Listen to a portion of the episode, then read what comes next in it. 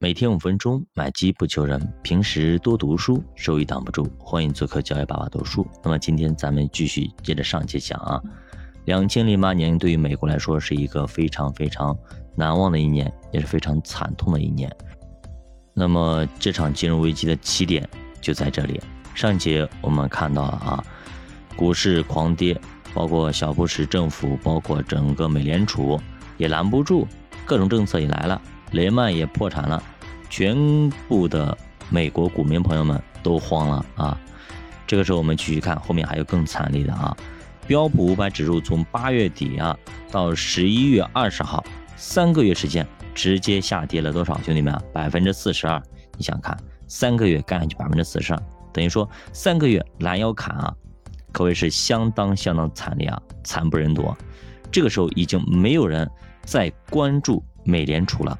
什么量化宽松，什么东西短期的刺激，根本都没用，所有的人都不鸟你了，这有啥用啊？三个月跌去百分之四十二，但其实呢，QE 的推出啊，给病入膏肓的美国股市算是对症下药了，开出了良方。零八年的全年呢，标普百指数下跌百分之三十八，这是美国历史上啊第二大跌幅的年度。仅次于我们以前讲过的1931年的大萧条时期，那个时候你想看多多的恐慌啊，对吧？整个地区全部大罢工等等，都都无法运转了。那这一年是第二大跌幅啊。2001年到2008年，从互联网的泡沫破裂，再到次贷危机的产生，美国可谓是麻烦不断啊。从经济上来看，也经历了。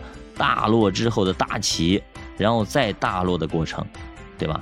可以说是一轮半的这种牛熊周期。零三年到零四年出现了短暂的复苏，当时美国利率也算是最低水平，是这几年为数不多的低通胀、高增长的年份，也恰恰是这几年地产泡沫开始爆发，开始冲刺，对吧？为了刺激居民消费呢，拉动经济增长，美国制造了一个房地产的大泡沫，去解决之前科技股泡沫。所以说，你看用一个泡沫去解决另外一个泡沫，只会让爆泡沫越来越大。而这个房地产泡沫还是跟金融联系在一起的，所以它来得快，去的也快，制造的财富效应巨大呀。比方说，你房价。从一万直接干到五万，你买一套，对吧？你赚多少？对不对？你买十套赚多少？投进去一百万，是不是直接可以翻到五百万？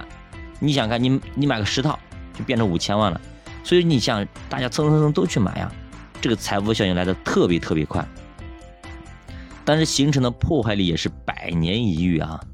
在次贷危机之前，美国消费透支到什么程度？那会有很多的新闻去报道。美国人买衬衫一买就是一沓呀，然后呢，穿脏了洗都不洗，直接扔掉。哼，给我们说买面买回来那个买完那个烩面一样的啊，买两碗面啊，喝一碗倒一碗，就这种感觉啊。在这种透支之下，确实拉动了经济的增长，但是呢，它一定一定不是可持续的，它不可持续。比方说，你说我买买衣服买一打。对不对？我不洗我扔了，就啥意思？就比如买车买汽车，我买两辆啊，一辆我放家里我看着啊，另一辆我我开开的不舒服扔了，再继续开。或者几个买汽车买十辆，我换着开换着法开，不不开心直接扔到马路上就好了。你想看这种是不正常的呀。在这段时间啊，金融地产独大啊，占比百分之十九，其实跟我们前几年非常像是吧？什么恒大什么对不对？等等一系列的公司，融创什么前几名呢？碧桂园，所以前排名前几的全是地产公司，首富也是他们，这就不正常呀。制造业依旧在退步啊，只有百分之十二了，跟什么商务服务啦、批发零售啦，基本上一致了。所以美国的实体经济已经严重的衰退了。没有实体就不行啊，所以这几年我们为什么要造实体、造实体，对吧？从虚拟经济到实体经济，你天天去搞那种虚拟经济，就跟我们二零一五年那时候搞那种 P to P 一样的呀，对不对？你搞来搞去那东西有用吗？对不对？最后只能够伤害到老百姓，对我们整体的 GDP 整体影响没有啥，全是忽悠来忽悠去的，左口袋掏个右口袋。为啥蚂蚁被对吧监管？大家明白吗？加个十倍杠杆，一个亿办成十个亿的来花，那怎么弄啊？是不是？你本身没有那么多东西，资金脱实向虚十分明显，这是当时美国的迹象。由于通胀高企，所以这个时期啊，采掘业又变成了增长最快的行业，年化名义直接高达多少？兄弟们，你看看啊，年化增长百分之十七点五啊，远高于其他行业，而制造业反而是拖后腿了，只有多少？百分之一点九啊，百分之一点九，你想想看，基本上没人看得上它了。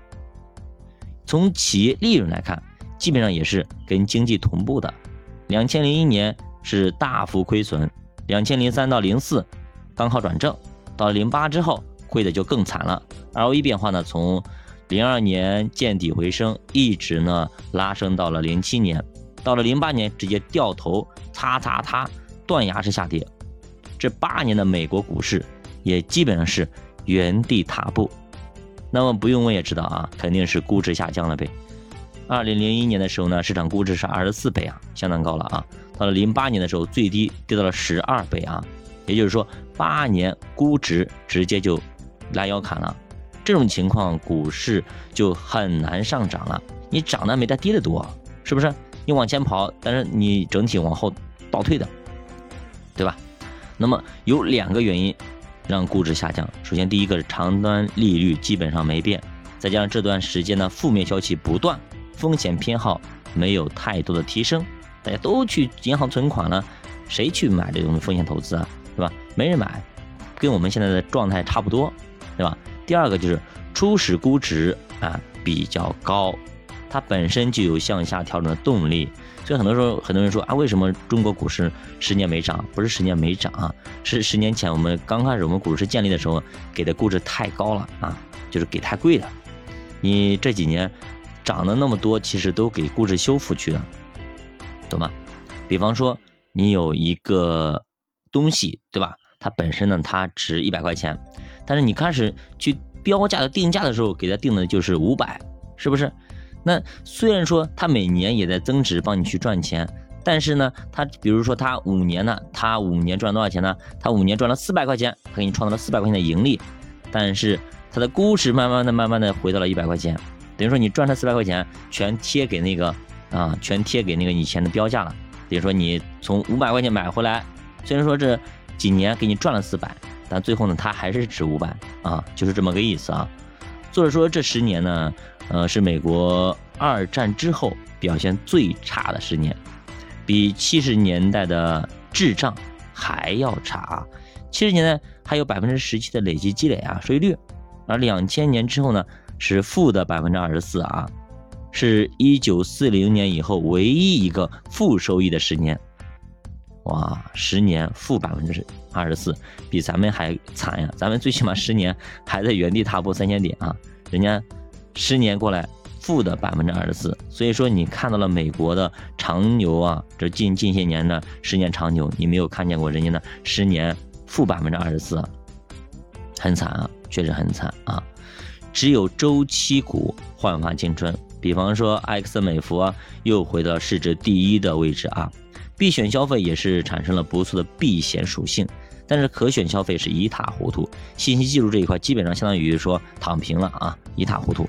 科王泡沫被伤得很深很深啊，你再相信它，很多人都不愿意相信，都不愿意去碰互联网了。第二看我们都不行了，看见第二看我们都害怕发怵啊，就是一朝被蛇咬，十年怕井绳啊。这其实是资本市场的轮回啊。